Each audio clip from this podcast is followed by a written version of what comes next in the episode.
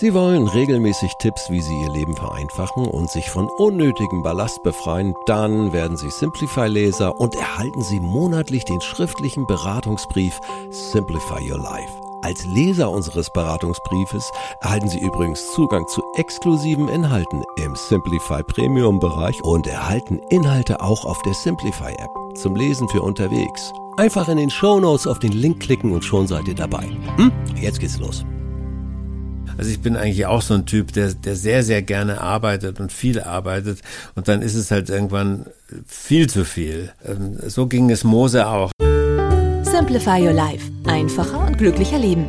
Der Podcast. Wir haben heute einen Spontan-Talk zum Thema Mose-Prinzip äh, beim Management. Ich bin Uli Harras und verbunden mit Werner Tiki Küstenmacher. Hallo Tiki. Hallo Uli. Servus wie immer.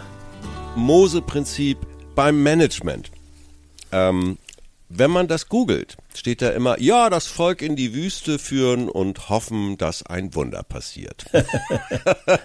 das, ja, das ist ein Aspekt davon. Also äh, ich finde die Idee ganz lustig, dass man Managementprinzipien aufhängt an ja, historischen Geschichten, ja. zum Beispiel eben auch welche aus der Bibel. Ja. Ich muss schon dazu sagen, der Zug des Volkes Israel durch die Wüste ist ein Mythos. Also mm. es ist höchstwahrscheinlich historisch in dieser Form nicht passiert. Mm. Das heißt aber nicht, dass die ganze Sache erfunden ist. Sie ist halt äh, zusammengestellt aus ganz vielen einzelnen äh, Geschichten und da steckt ja. sehr, sehr viel Lebensweisheit und Klugheit drin. Ja. Also die größte Klugheit, die da drin steckt, und das ist wirklich weltgeschichtlich auch was Sensationelles, ist, dass sie halt aus der Sklaverei ausgezogen sind. Also ja. es ist die Geschichte einer Volksgruppe oder eines Volkes, das versklavt war in einem anderen Land ja. und die dann irgendwann gesagt haben, uns reicht, wir hauen ja. ab. Wenn man das jetzt auf Management überträgt, ne, also viele Arbeitnehmer, Arbeitnehmerinnen fühlen sich ja versklavt in ihren mhm, Betrieben. Genau. Und äh, das ist ungünstig. Ne? Also das ist nicht so die beste Voraussetzung für Top-Ergebnisse. Ähm, und äh, rausführen in die Freiheit ist auch eine Herausforderung. Ja, oder auch wenn die Arbeitnehmerinnen und Arbeitnehmer selber beschließen, äh, wir machen jetzt, wir lösen das Ganze auf. Meuterei. Wir, ja, Meuterei oder, oder, oder auch, ähm, ja, wir, wir befreien uns. Wir mhm. äh, sind jetzt alle selbstständig. Wir organisieren uns nicht mehr hierarchisch, sondern so, ja, als, als Gruppe. Da gibt's ja tolle, tolle Modelle.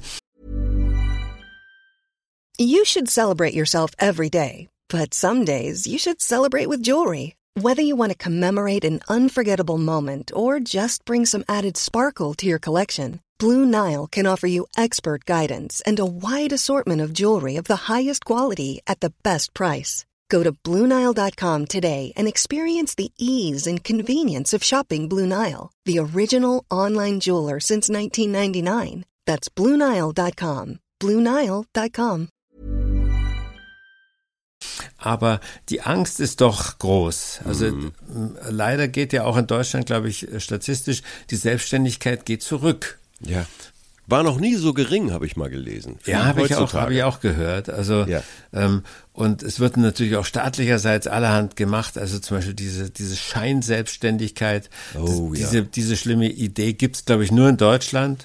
äh, und damit kann man also wirklich alles kaputt machen. Das ist, äh, ich finde es eine ganz, ganz furchtbare Idee. Also Scheinselbstständigkeit heißt, also man schreibt Rechnungen für eine Dienstleistung an einen Betrieb, an ein Unternehmen mm, und mm. immer nur an ein Unternehmen. Und dann wird in Deutschland gesagt, ja, also dann kann dich das Unternehmen ja auch einstellen. Mhm. Äh, und äh, das ist eine sogenannte Scheinselbstständigkeit, mit der du als Arbeitnehmer, Nehmerin und der Betrieb die Sozialabgaben äh, verhinderst. Und ich habe aber mal eine andere Frage, Tiki. Äh, wenn ich mich nun so versklavt fühle an einem Arbeitsplatz, mhm. was kann ich ganz praktisch im Sinne von Mose vielleicht oder in, im Sinne von biblischen Impulsen, was kann ich als Einzelner bewirken, um das zu ändern? Also außer einer Kündigung. Naja, also ein anderer Tipp aus der Mose-Strategie ist, dass man eben delegiert. Mhm. Ähm, Menschen, die an einem Posten sitzen und sich halt für unverzichtbar halten, die tun sich in der Regel sehr, sehr schwer, zu sagen, komm, hilf mir doch mal, weil sie ja. denken doch, ich mache das am besten und am effizientesten und so weiter. Und ich mag diese Arbeit auch. Also da rede ich jetzt auch immer ganz von mir.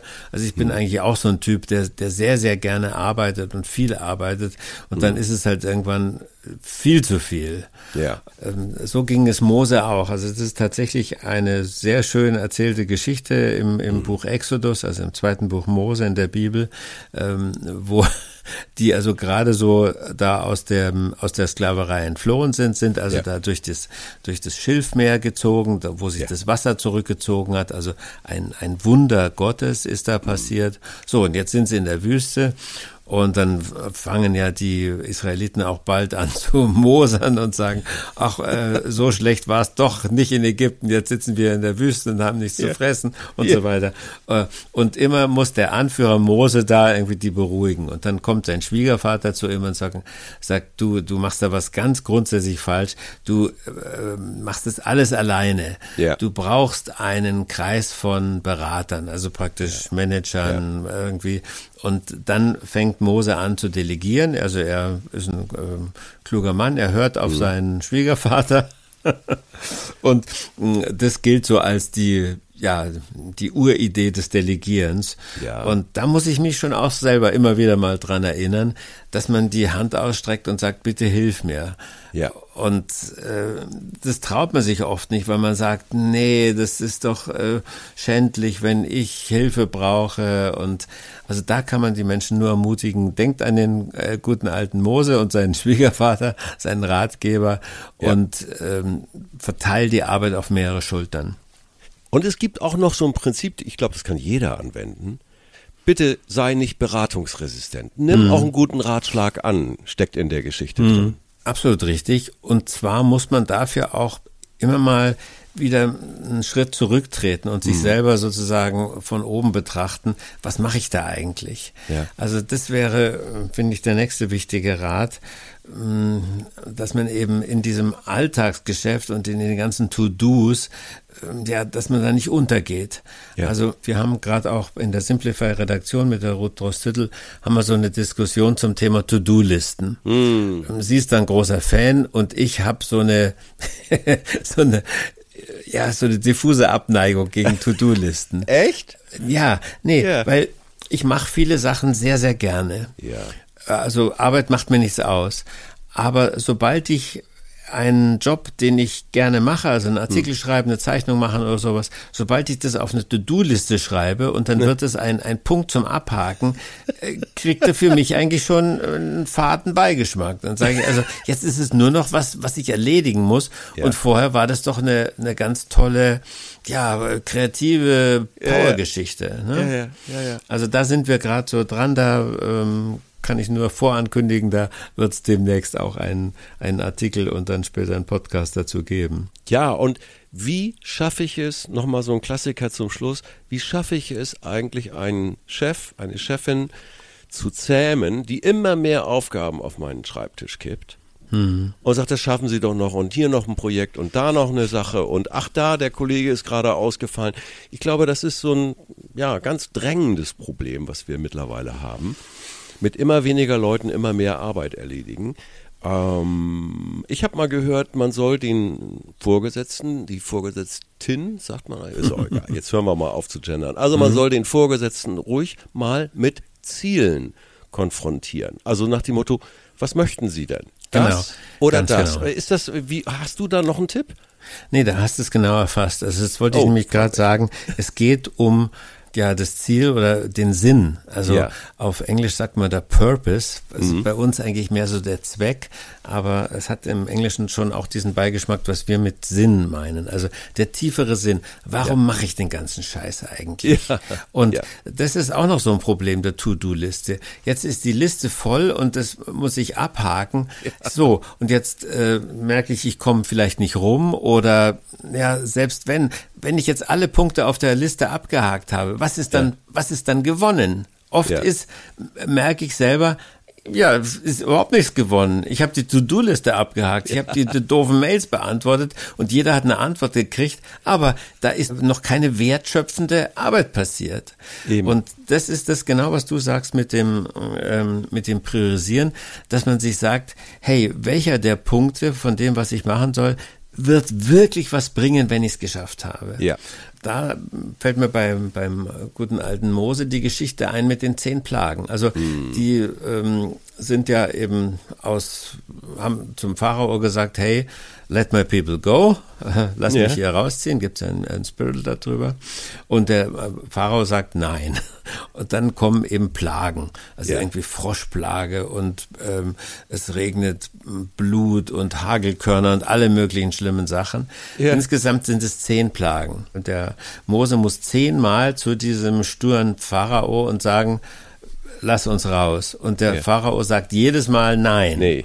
Und das ist doch der Klassiker, ja. Ja, also, aber jetzt, jetzt wenn du in der Firma zehnmal ja. oder neunmal einen Vorschlag machst, dann gibst du doch auf. Dann sagst du, ja, aber die Plage kann doch nur die sein, die Plage für den Vorgesetzten kann doch nur die sein, dass ich sage, du musst dich entscheiden. Und da war mein Tipp immer, wer schreibt, bleibt. Bitte äh, Alternativen aufbauen. Was willst du? Projek du hast mir drei Projekte, das geht nicht. Mhm. Zwei Projekte gehen, welches soll raus? ich kriege keine Antwort.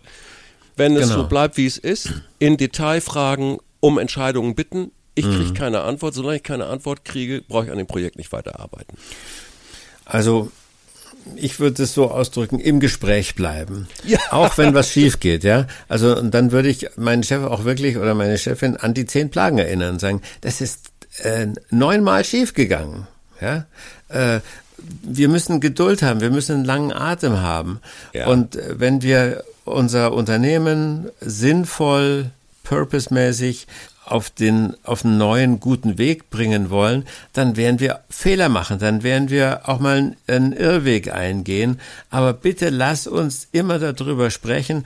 Wir wollen wohin, ja. Und das ist eben diese, diese schöne große Metapher des äh, Zuges Israels durch die Wüste, dass sie da 40 Jahre lang, das ist eine symbolische Zahl, also mhm. praktisch ewig lange, ein Lebensalter lang, also 40 Jahre ist ja auch heute noch die aktive Zeit eines Menschen, Menschen. Mhm. Ähm, also wenn du es 40 Jahre lang äh, da durchgehalten hast, dann hast du eigentlich selber schon fast nichts mehr davon, sondern du machst das Ganze für die nächste Generation. Ja. Und das ist in der Mose-Geschichte äh, ja ganz buchstäblich. Mose stirbt auf einem Berg mit dem Blick auf das gelobte Land. Also er hat das Ziel vor Augen, aber er erlebt es selber nicht mehr.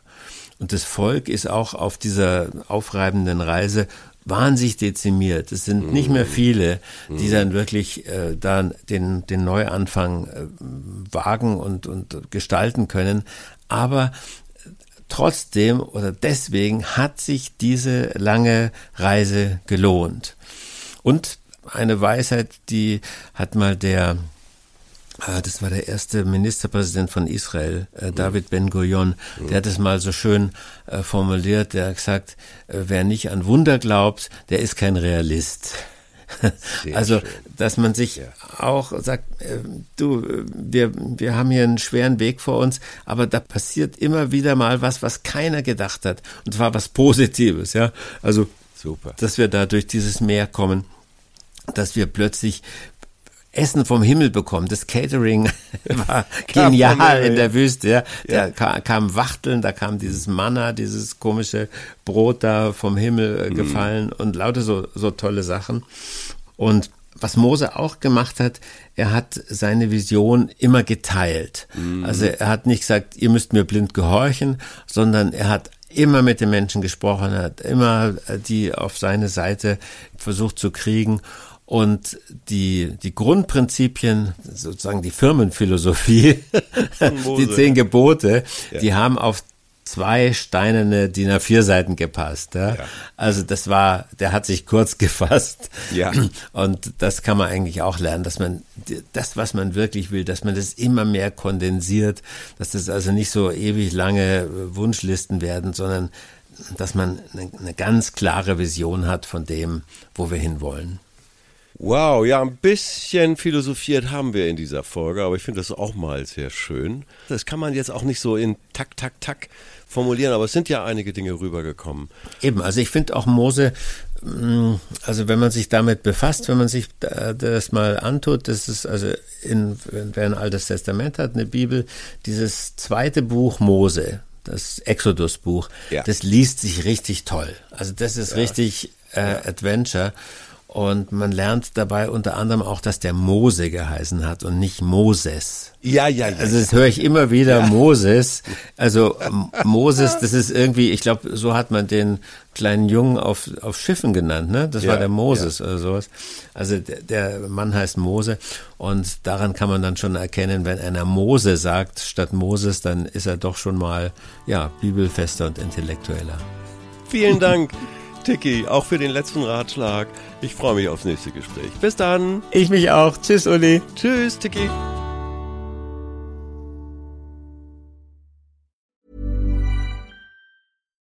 Why don't more infant formula companies use organic, grass-fed whole milk instead of skim? Why don't more infant formula companies use the latest breast milk science? Why don't more infant formula companies run their own clinical trials? Why don't more infant formula companies use more of the proteins found in breast milk? Why don't more infant formula companies have their own factories instead of outsourcing their manufacturing? We wondered the same thing. So we made ByHeart, a better formula for formula. Learn more at byheart.com.